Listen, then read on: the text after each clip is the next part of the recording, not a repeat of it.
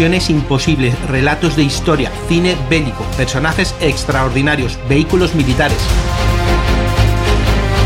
Bienvenidos a la historia bélica. Esto es Parabellum Podcast.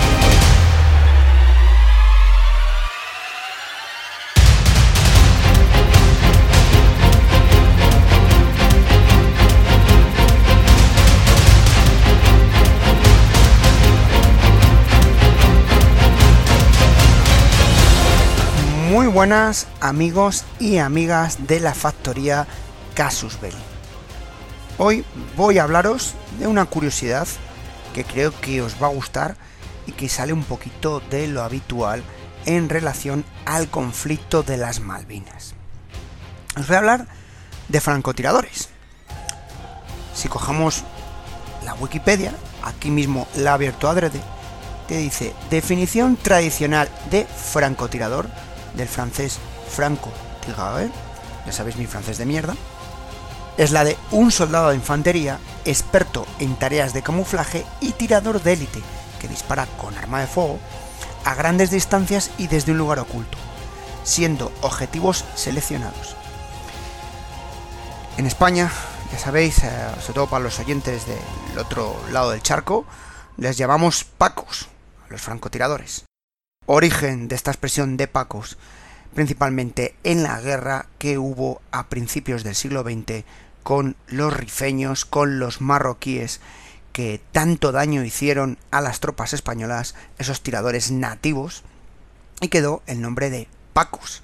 Así que Paco, ya os digo, francotirador, sniper, ahora la tendencia es usar la palabra sniper, que es influencia un poco británica, y bueno, también os voy a decir, más que británica, americana y del cine, la famosos de los sniper y demás.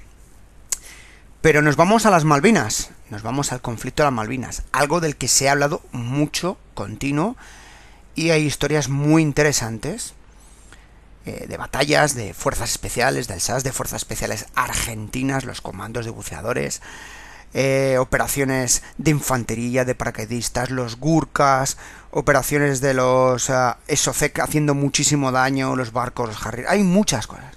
Pero de los francotiradores, de los snipers, no hay grandes cosas. Y muchas de las cosas que he encontrado ha sido principalmente en fuentes argentinas, lo cual, como siempre, ya os aviso, fuente argentina más que británica, pues bueno, eso hace que haya más información por un lado que por otro.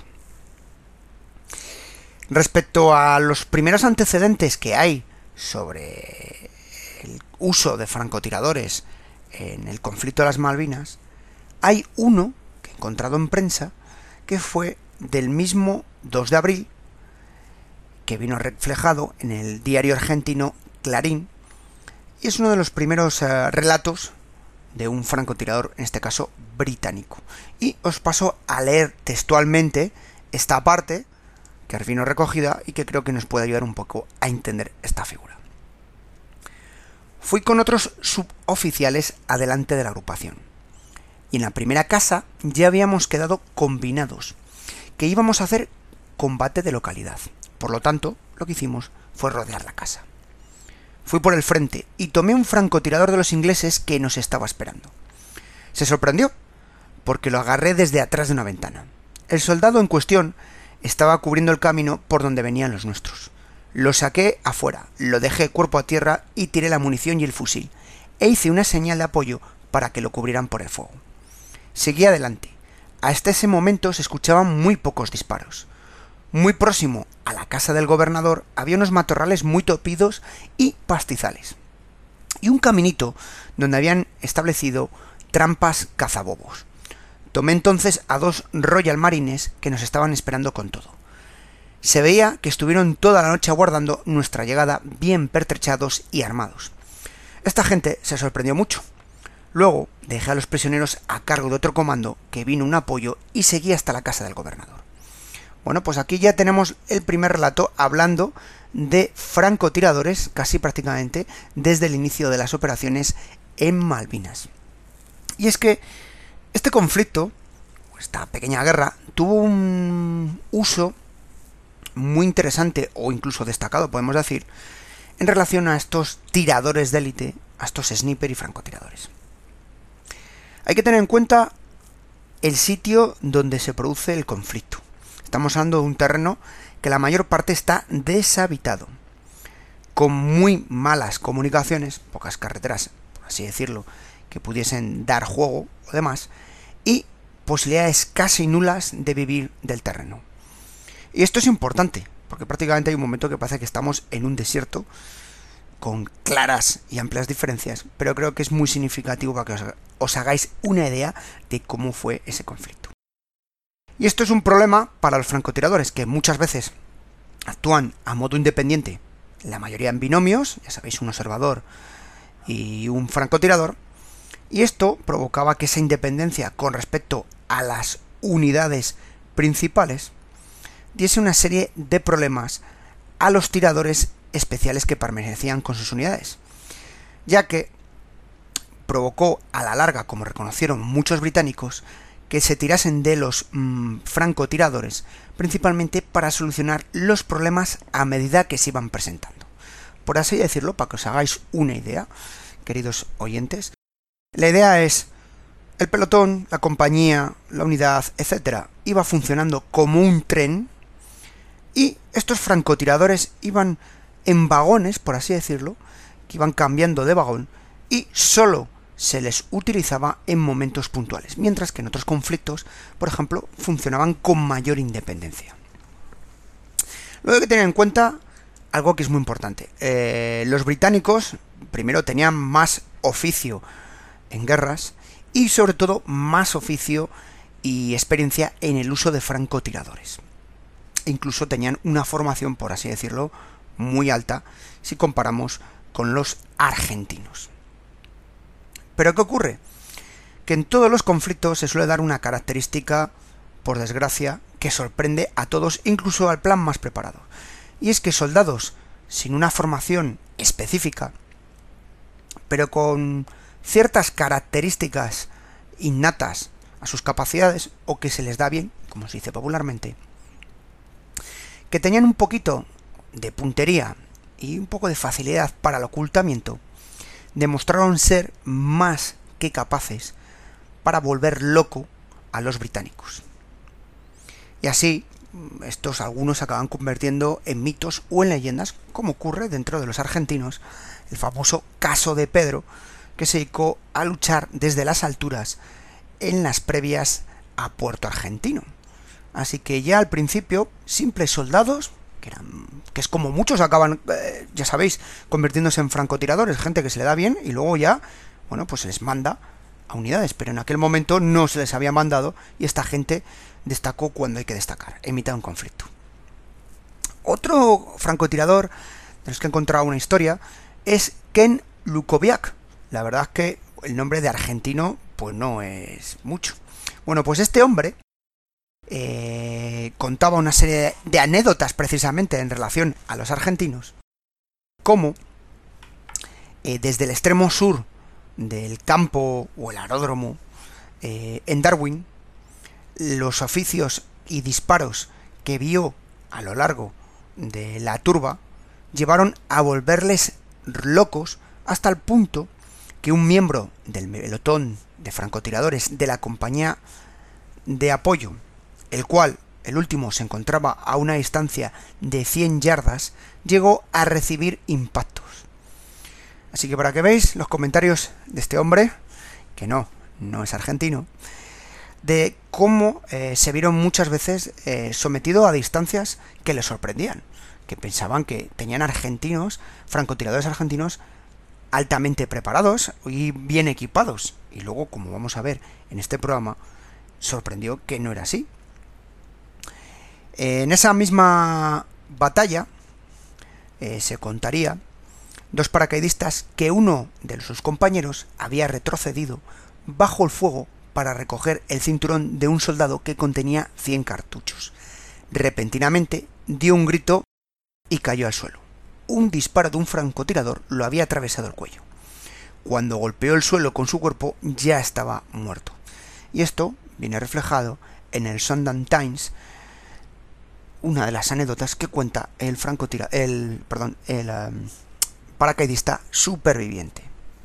Nunca se supo, de dónde había venido ese disparo ni quién había efectuado el mismo.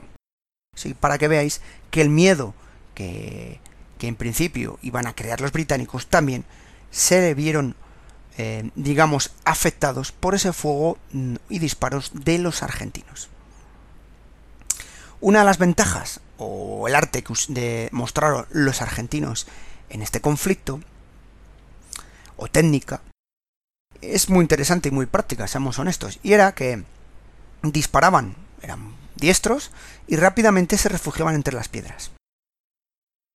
obviamente, ante ello, los británicos no querían tomar ningún tipo de riesgos, no querían jugársela, que diríamos.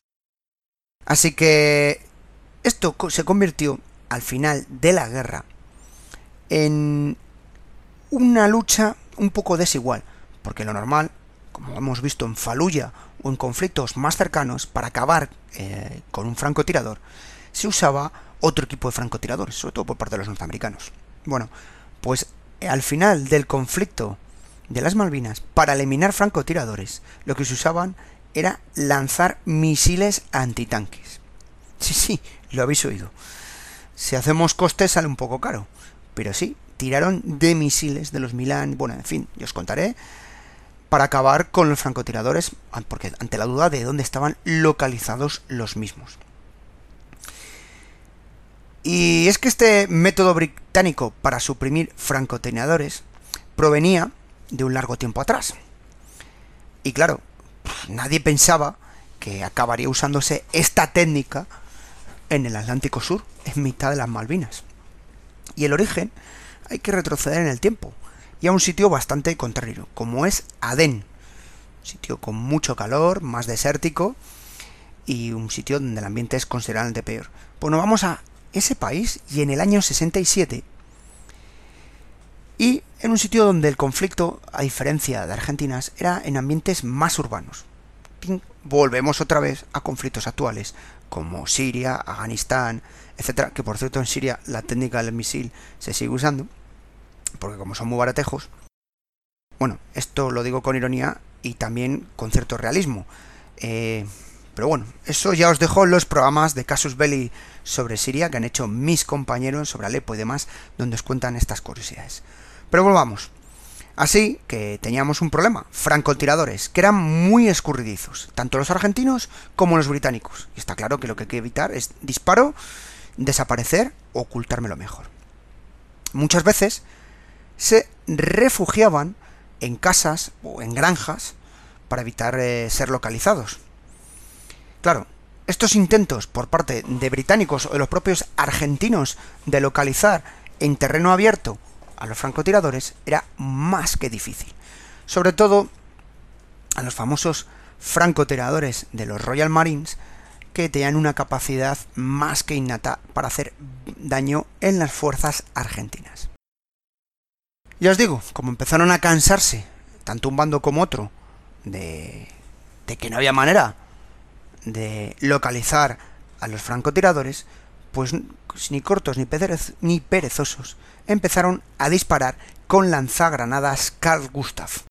Estamos hablando de un arma bastante contundente, de que pesa más o menos unos 2 kilos. A ver, el arma en sí, más que el peso, la munición de las granadas que lanzan eh, del arma es de un peso de 2 kilos y medio y un alcance efectivo, por lo que tengo aquí apuntado, de unos mil yardas. Imagínate si tú estás en un sitio y te impacta una munición que está hecha contra carro. Así que pensar esto. Carl Gustav y demás cositas que lanzaban. Entre ellas el famoso misil antitanque Milán, que en un principio fue usado para suprimir búnkeres y al final se acabó usando por los británicos para intentar eliminar a los tiradores eh, argentinos que estaban mejor estacionados y que les estaban haciendo bastante daños.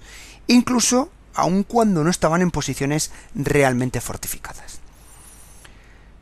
Mm, la parte un poco más angustiosa es que imaginaros cómo puede quedar un cuerpo humano por el impacto de cualquiera de las dos armas que os acabo de decir. Los ingleses, eh, principalmente, durante el conflicto de las mm, Malvinas, usaron el fusil L-42, que era un rediseño del fusil Lee Enfield número 4 de la Segunda Guerra Mundial. Un fusil que usaba un 762, pero que estaba equipado con un cañón un poquito más pesado y mantenía el antiguo visor de tres aumentos de este. El peso de este fusil es de 5,6 kilogramos. Era un medio kilo más pesado que el arma que lo reemplazó. Así que estamos hablando de un fusil más que potente y efectivo. Sin embargo, en el conflicto de las Malvinas, eh, este combate, eh, esta arma en combate, no fue tan buena. ¿Y sabéis por qué? Por el tiempo.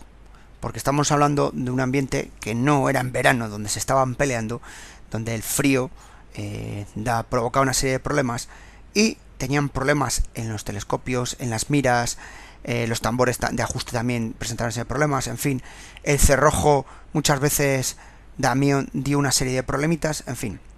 Pero principalmente las miras telescópicas. Estas fueron las que dieron más problemas hasta el punto que era habitual intentar sellarlas de forma especial para impedir que penetrara la humedad que había en las Islas Malvinas. Hasta el punto que lo que se designó o decidió más bien es eh, crear una serie de fundas eh, o cubiertas protectoras en cuero que estuvieran permanentemente cubriendo la mira hasta el momento de empleo. Incluso llegar a cubrir la boca del fusil con cinta aislante, con cinta americana.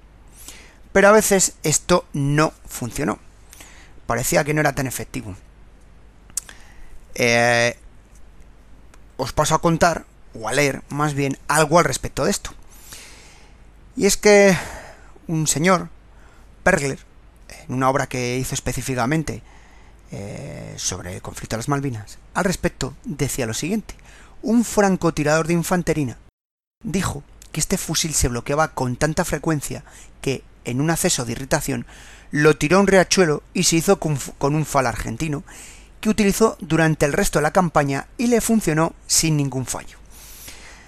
Creo que estas líneas son más que concluyentes para que os imaginéis que creo que nos ha pasado a alguno de nosotros, a mí el primero, no con un fusil, pero con algo que te compras que se supone que es una maravilla, y acabas tirándolo y diciendo, cogiendo otra cosa que se supone que es peor, y dices tú, bueno, ¿esto qué es?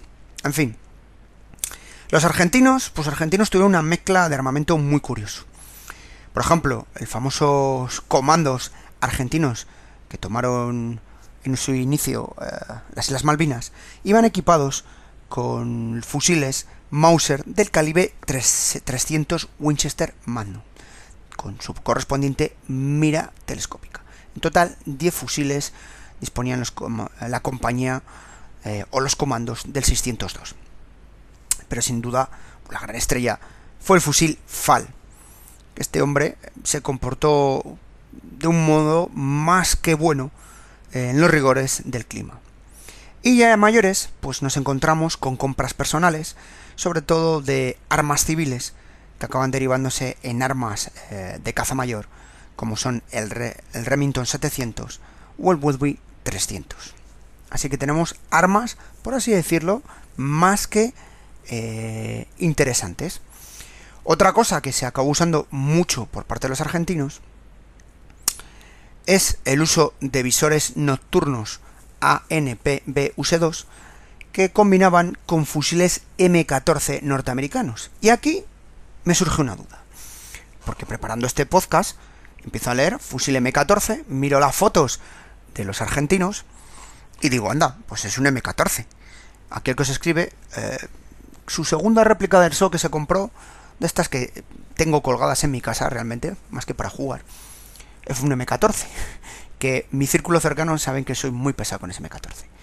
Me quedo mirando y digo, pues, yo no sé si es un M14. Y leo otro día, no, no, es una vereta, un fusil vereta. Digo, ostras, Digo, ¿los argentinos tienen una copia del M14? O más bien, Beretta hizo una copia del M14. aquí me vuelvo loco.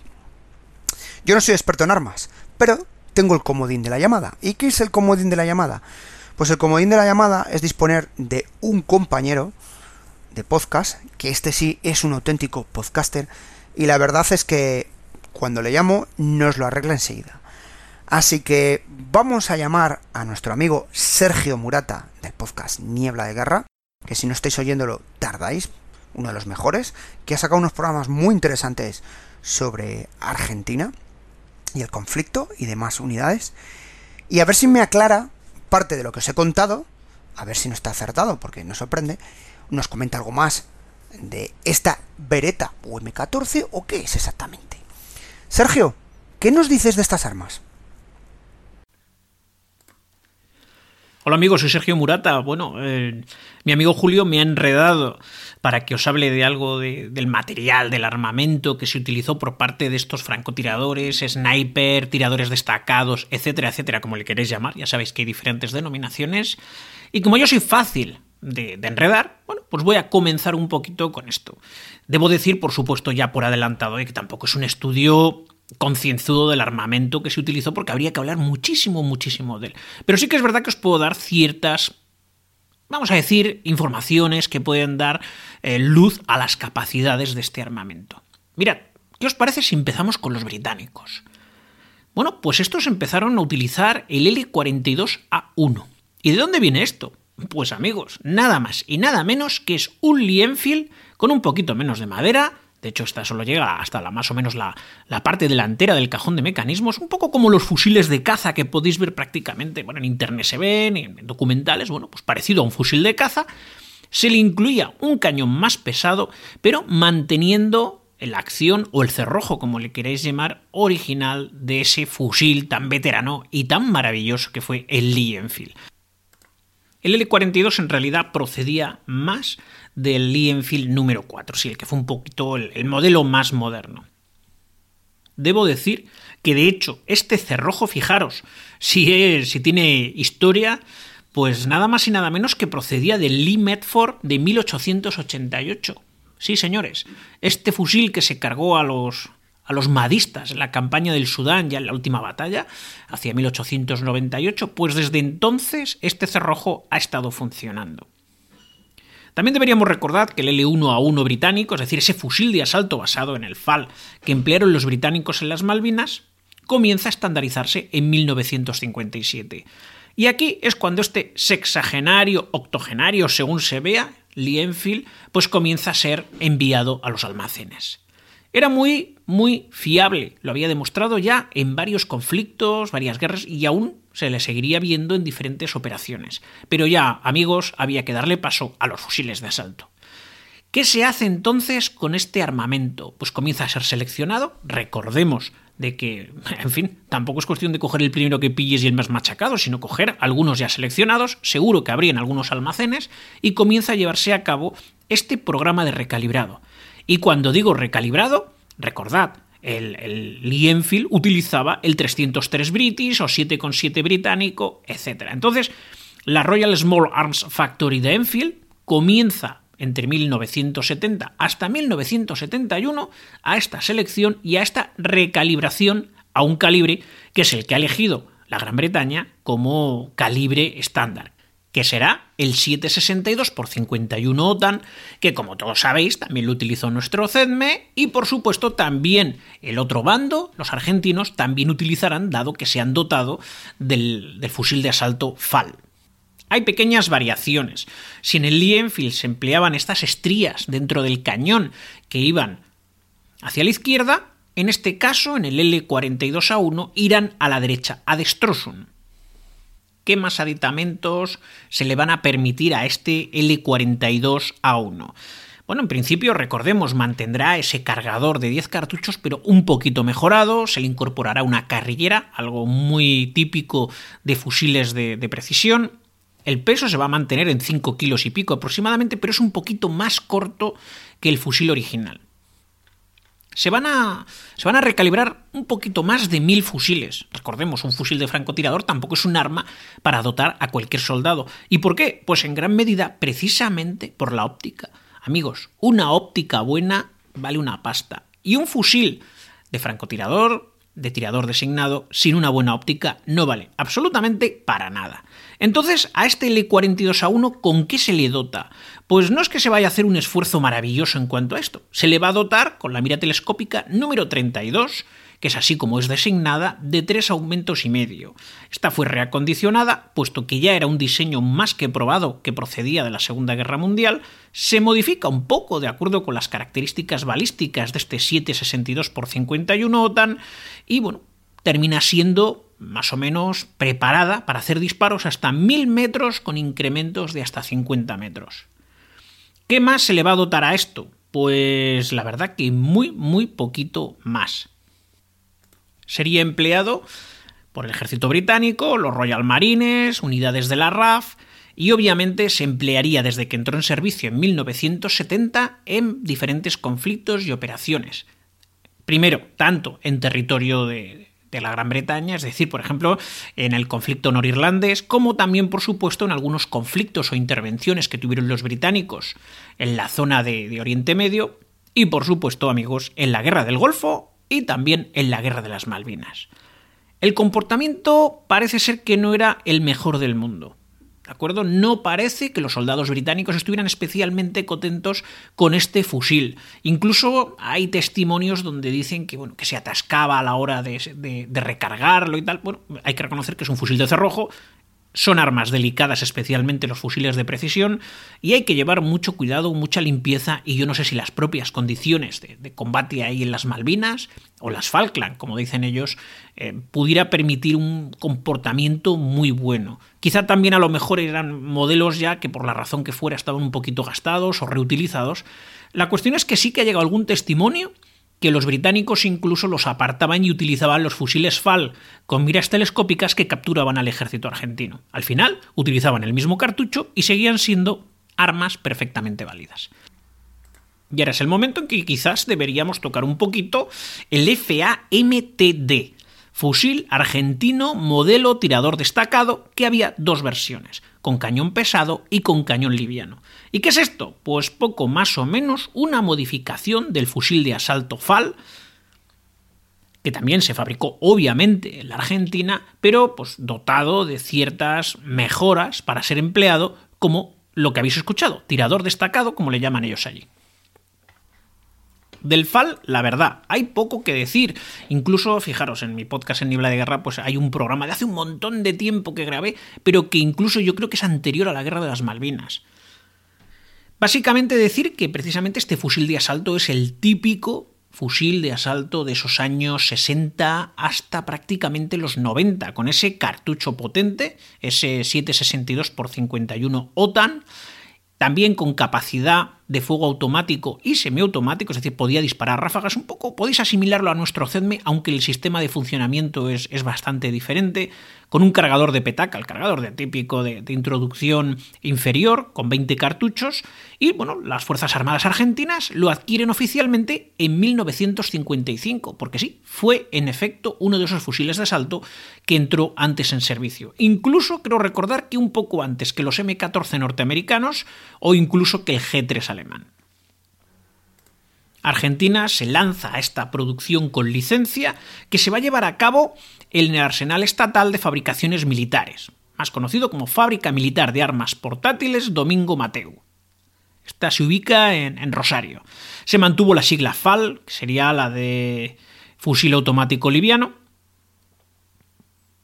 y además los argentinos van a hacer diferentes versiones que se van a estar produciendo entre 1960 a 1990. Estará la versión estándar, la versión para, que lleva de paracaidista, que lleva una culata plegable, y quizá lo más reseñable de este fusil de, de asalto FAL argentino será el FAMTD, como os decía, fusil argentino modelo tirador destacado en sus dos versiones, cañón pesado y cañón liviano.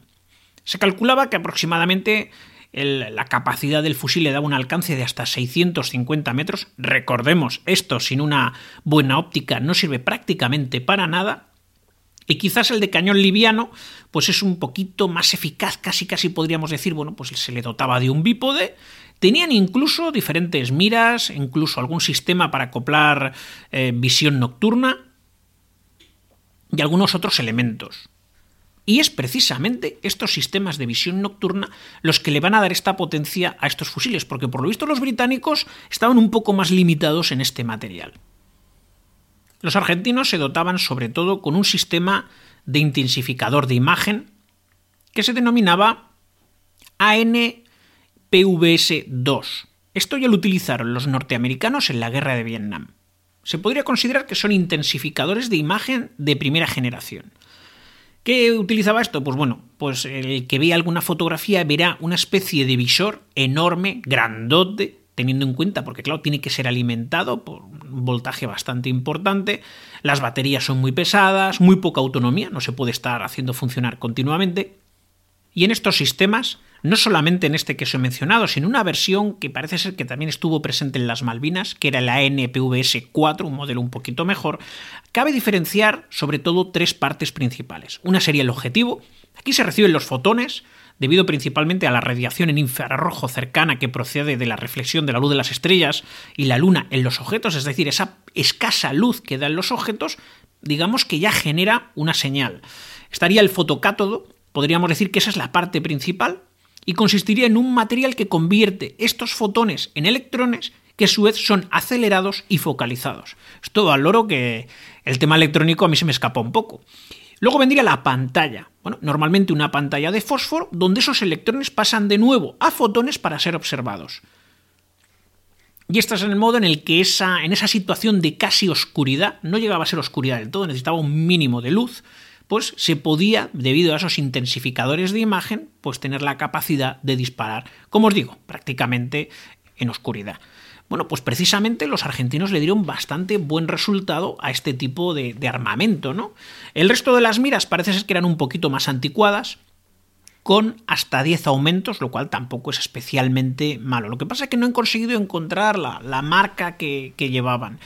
Incluso os voy a decir más, algunos fusiles Mauser modelo 1909 del tipo argentino, es un, fusil también estupendo, pues fijaros, los, soldados argentinos, el ejército argentino, también les proporciona este tipo de material, si os dais cuenta, algo muy parecido a lo que habían hecho los británicos. Y algo que se hacía también en España con nuestros antiguos fusiles Mauser, se les seleccionaban unos cuantos, se les metía un, un visor más o menos decente, que también se fabricaron en España, los nuestros, no sé si eran los Indra, creo que sí, o los INTA, no me acuerdo muy, creo que era Indra, y, a funcionar, amigos. Entonces, pues nada, pues eh, con esto fue, con estos materiales con los que ambos bandos, en el caso de los tiradores o tiradores designados, se hicieron fuego unos a otros cuando tuvieron las oportunidades o se les presentaron estas.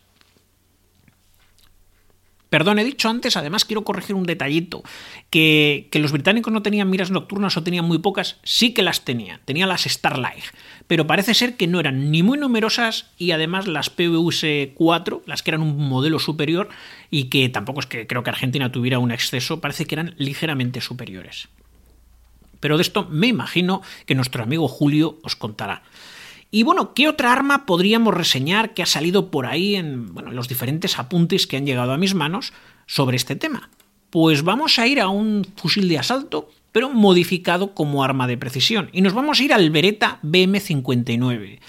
Este es fácil de confundir con los M14 norteamericanos porque exteriormente es muy similar. De hecho, ambos modelos proceden del, del Garand M1 norteamericano, al cual pues, se le introducen una serie de mejoras. Por un lado, los italianos introducen unas, lo, el M14 norteamericano introduce otras, de hecho fue el primer fusil de asalto estandarizado en el ejército norteamericano, y era, pues como os digo, una versión moderna con un cargador inferior con hasta 20 cartuchos y con capacidad para hacer tanto tiro semiautomático como hacer tiro a ráfagas. Que a nadie se le escape que hacer tiro a ráfagas con este tipo de armamento es complicado y además se te acaba el cargador echando hostias. Pero bueno, eh, parece ser que por lo que yo he leído, el Beretta, el BM59, y que fue el que tengo entendido que dotó en mayor medida a las fuerzas argentinas, daba un resultado bastante bueno, especialmente en fuego automático. Lleva unos sistemas, el TRICOM, que permite amortiguar mucho mejor ese tipo de, de fuego automático. Pero como lo que estamos tratando aquí, no es precisamente el armamento vulgar de la infantería, sino los fusiles de, tiradores destacados, vamos a tratarlo. Como os decía, cuando llega el momento del relevo de los Garan que han quedado por ahí en los diferentes ejércitos europeos, pues llega el momento en que Beretta, que a todos os sonará que es una gran industria, pues comienza a actualizarlos. Se diseña este BM59 por parte de Domenico Salza como una actualización pero muy directa del Garan. Había grandes reservas de este fusil y bueno, pues lo que se trata es de tratar de aprovechar ciertas piezas, ciertos materiales mediante una especie de conversión. Inclusive, fijaros, aquí los belgas intentan meter mano con el FAL, pero los italianos dicen, oye, tenemos un arma probada, eh, aquí tenemos un diseño que es propio italiano y oye, si funciona muy bien, no nos vamos a quedar con el fusil FAL y nos vamos a ir a este BM59. Inclusive hay datos en el cual pues, se menciona que los propios norteamericanos eh, lo comparaban con el Springfield Armory M14 y decían que para nada existía ninguna ventaja entre su M14 y el BM59 fabricado por Beretta. Inclusive era algo más barato. Bueno, eso de que era algo más barato tampoco es exacto del todo, porque por ejemplo era más barato por el tema de, que había Garant que se estaban reaprovechando, pero en cambio por ejemplo el cargador es mucho más eficaz y más caro sobre todo porque tiene una mejor, una mejor terminación, mejor acabado que los norteamericanos. En todo caso, y aunque la concepción de ambos fusiles es ligeramente diferente en cuanto al funcionamiento, siendo, como os digo, un poquito más heredero del Garan el, el fusil italiano, pues lo que os digo, el funcionamiento es relativamente similar, pertenece a esa generación de fusiles de asalto, con ese cartucho también, el 762 x 51 TAN, pues que permite alcances de hasta 2000 metros y que con una buena óptica pueden dar un desarrollo muy bueno. No en vano, hoy en día recordaréis que también se están volviendo a utilizar fusiles de este calibre en detrimento, al menos en determinados territorios donde hay grandes distancias, zonas montañosas donde hace falta disparar, pues como os digo, a, mayor distancia, se está volviendo a introducir este cartucho más potente que el que se ha ido estandarizando a lo largo de los años, que es el 556. Un cartucho que fue esa deriva del 3006 más modernizado para quitarle potencia, permitir fuego automático más o menos controlable. Recordemos, en estas armas eso de fuego controlable es relativamente... En fin, que yo opinaría un poco al respecto. Lo más fácil es su fuego semiautomático. Es más, si no recuerdo mal, los, los fusiles de asalto, los L1, que eran los, los británicos, estuvieron, bueno, que, eliminaron esa capacidad de fuego automático. Y esto no deja de ser, como os digo, una evolución un poquito de esas armas que procedían ya de la Segunda Guerra Mundial, que habían comenzado a estandarizarse hacia los años 60 y en 1982 estaban más que probados. Lo que es curioso es eso, que precisamente los británicos emplearan una deriva del, del Lee Enfield cuando había otro armamento mucho más eficaz, pero no fueron los únicos. Recordad, hemos, en, Casus Belli se ha hecho un programa sobre soldados de leyenda en el cual se hablaba de los más 36 convertidos a FR, F1 de precisión y encima con su cartucho francés. Entonces, pues bueno, pues esto no deja de ser la historia en prácticamente todos los países.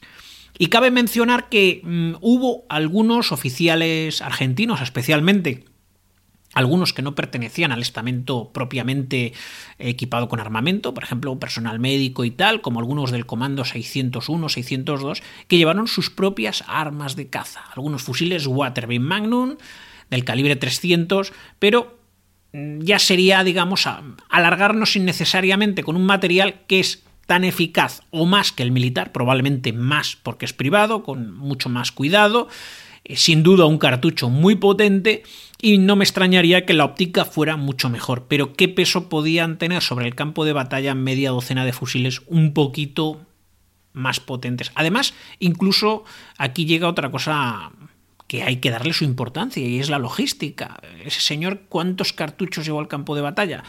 ¿20? ¿40? ¿60? En caso de un combate más o menos prolongado, esta munición se acaba enseguida.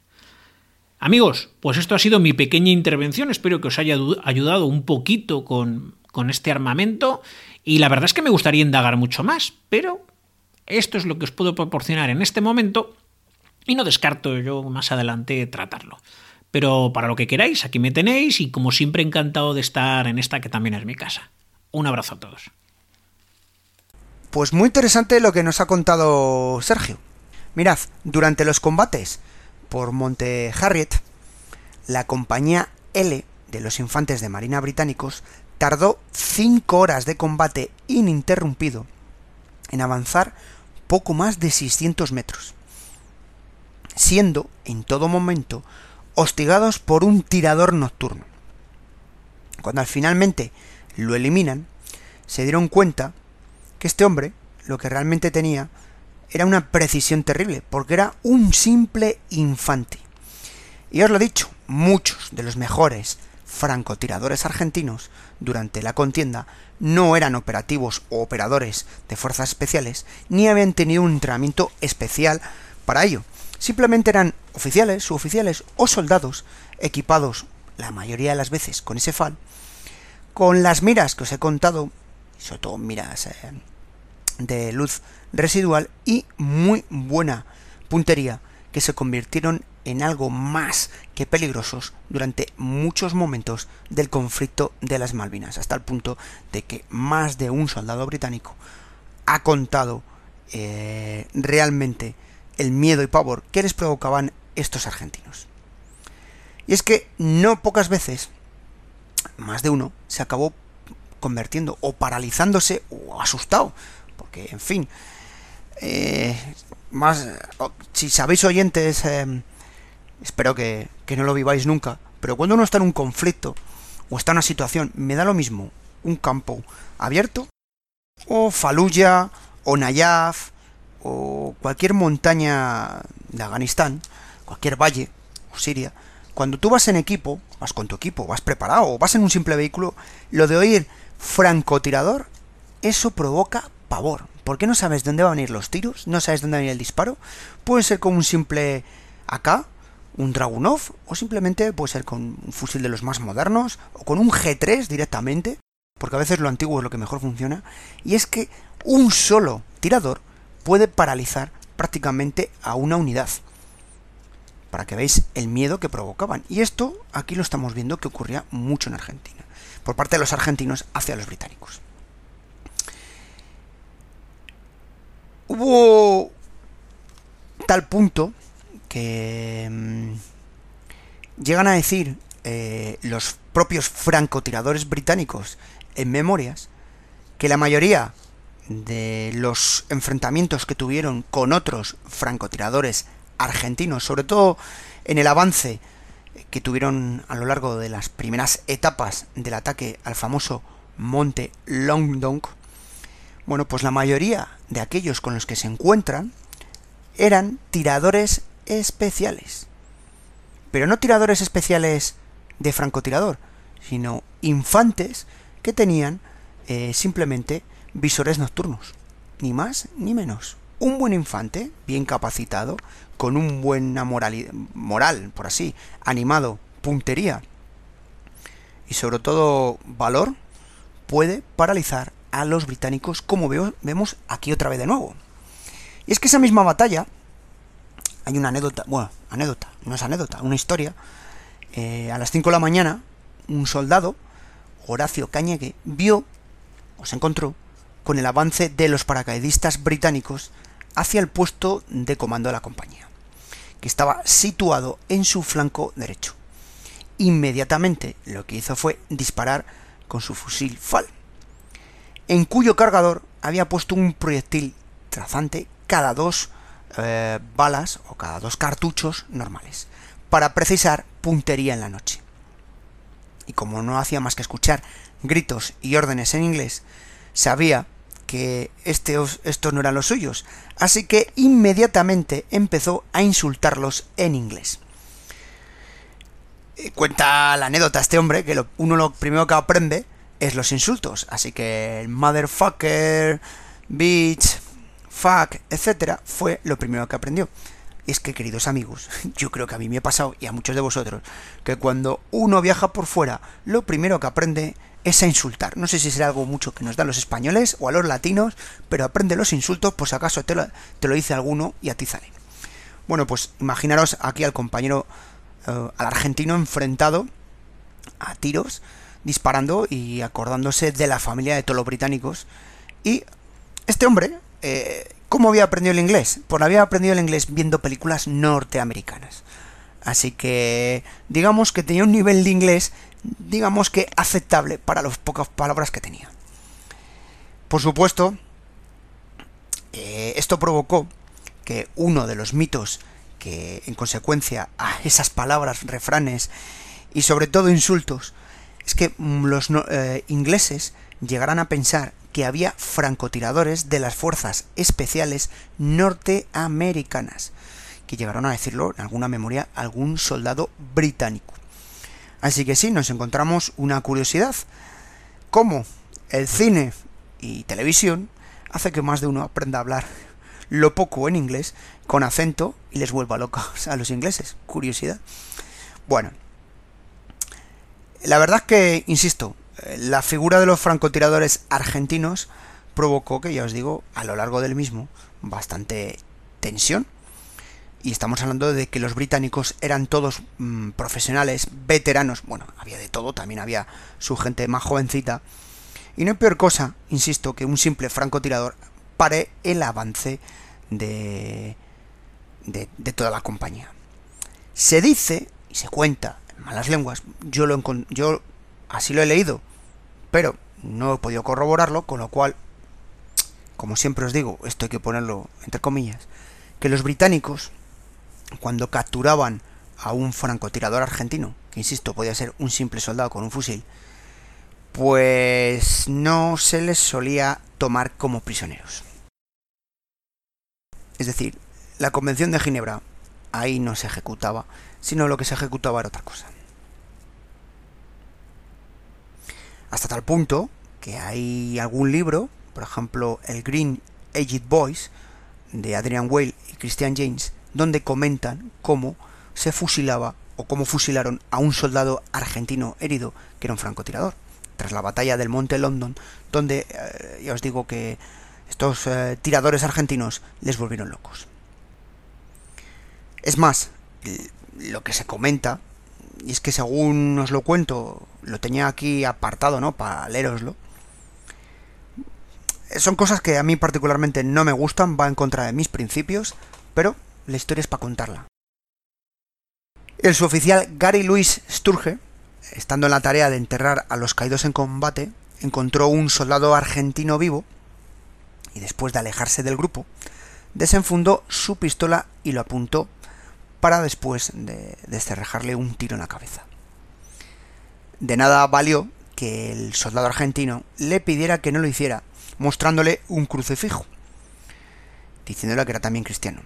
Inmediatamente, ante estos gritos, se presentó el capitán Anthony Mason en el lugar y vio cómo el soldado argentino pues caía tras el impacto de y los disparos que le había realizado.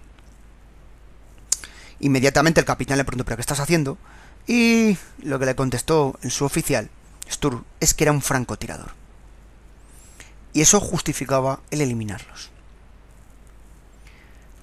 Bueno, os he dicho al principio que parte de la base de este documento o de este podcast está sacando documentos argentinos. Claro, esto es la perspectiva de los argentinos.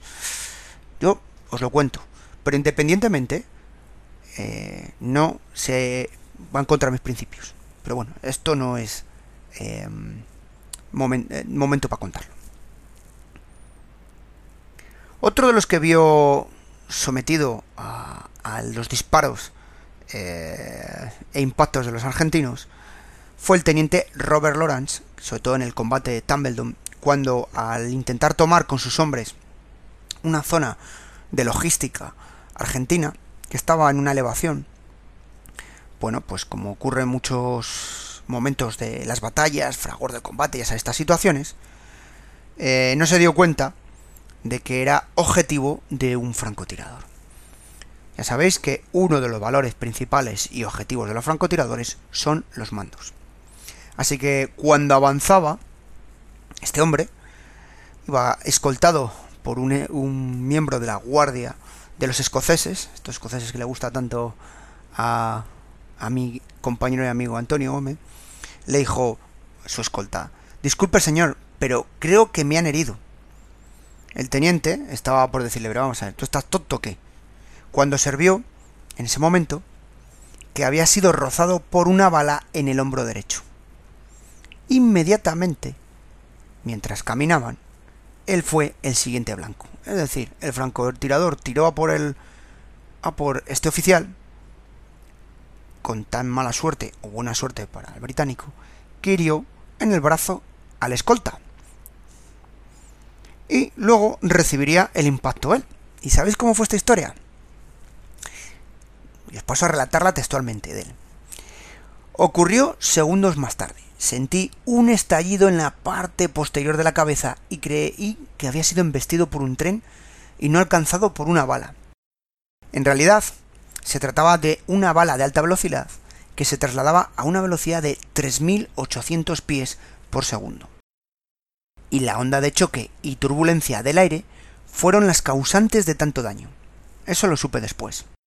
En ese momento, todo cuanto supe era que mis rodillas habían desaparecido y caí al suelo totalmente paralizado.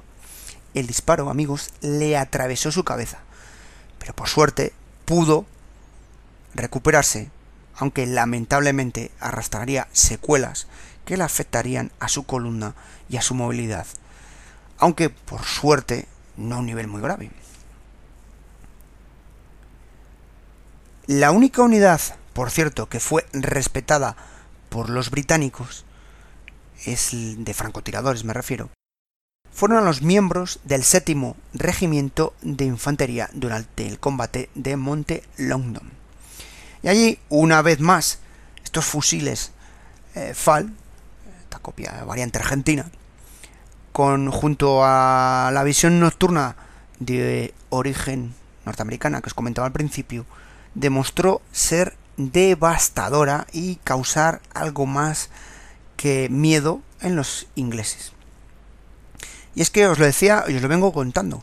Aquí nos volvemos a encontrar con que una compañía entera británica es detenida por el avance de, un solo de, uno solo de los tiradores. Cuenta uno de los soldados británicos que los em, hombres, los soldados se encontraron abatidos una vez más por el mismo francotirador.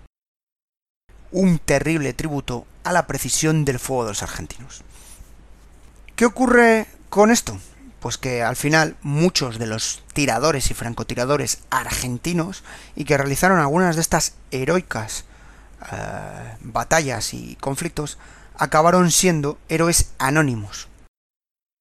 Muchos murieron ante el conflicto, lamentablemente aislados de sus unidades, protegiendo un repliegue o simplemente negándose a rendirse y quedando atrás para favorecer el avance de muchos de sus compañeros. Y para desgracia, os he dicho, pues de estos caídos, muchos son desconocidos. Pero por contra, tenemos algunos otros conocidos y que acabaron convirtiéndose en héroes y como yo llamo, o me conocéis en Casus Belli, soldados de leyenda. Uno de ellos es el cabo primero de Infantería de Marino, Carlos Rafael Colemil, que destacaría en los famosos combates que vengo diciendo todo el tiempo del monte Longdon.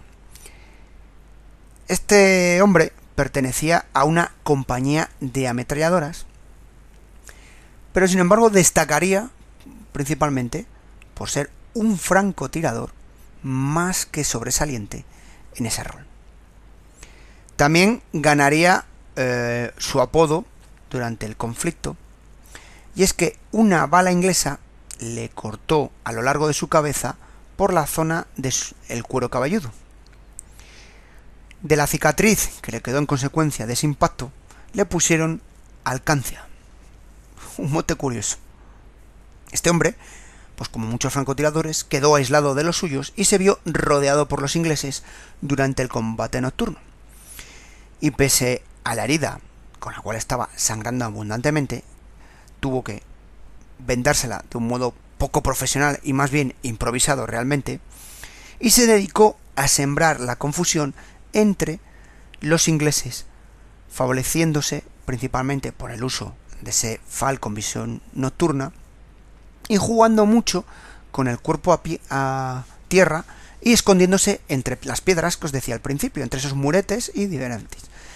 No está confirmado el número de bajas mm, británicas que, que hubo o que realizó, ya que durante la noche complicado, pero sí consiguió este solo detener el avance británico por unas horas, consiguiendo escabullirse a las líneas argentinas.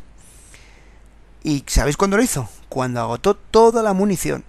En este momento, o solo disponía de tres cargadores de 20 cartuchos cada uno. Así que tenemos 60 balas. Y que por supuesto no disparó a lo loco, sino uno a uno y buscando siempre crear el máximo de miedo y terror en las filas británicas.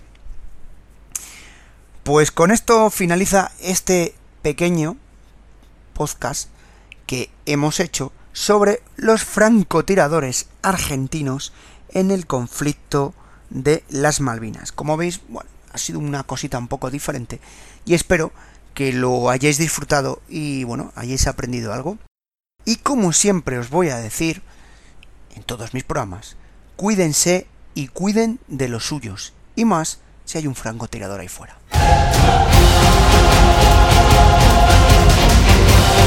Aquí para ver un podcast, un programa semanal de la factoría Casus Belli, producido y editado por Pod Factory. Puedes escucharnos en las principales plataformas de podcast y puedes seguirnos en Instagram y en Twitter o ponerte en contacto con nosotros en parabellum.podfactory.es.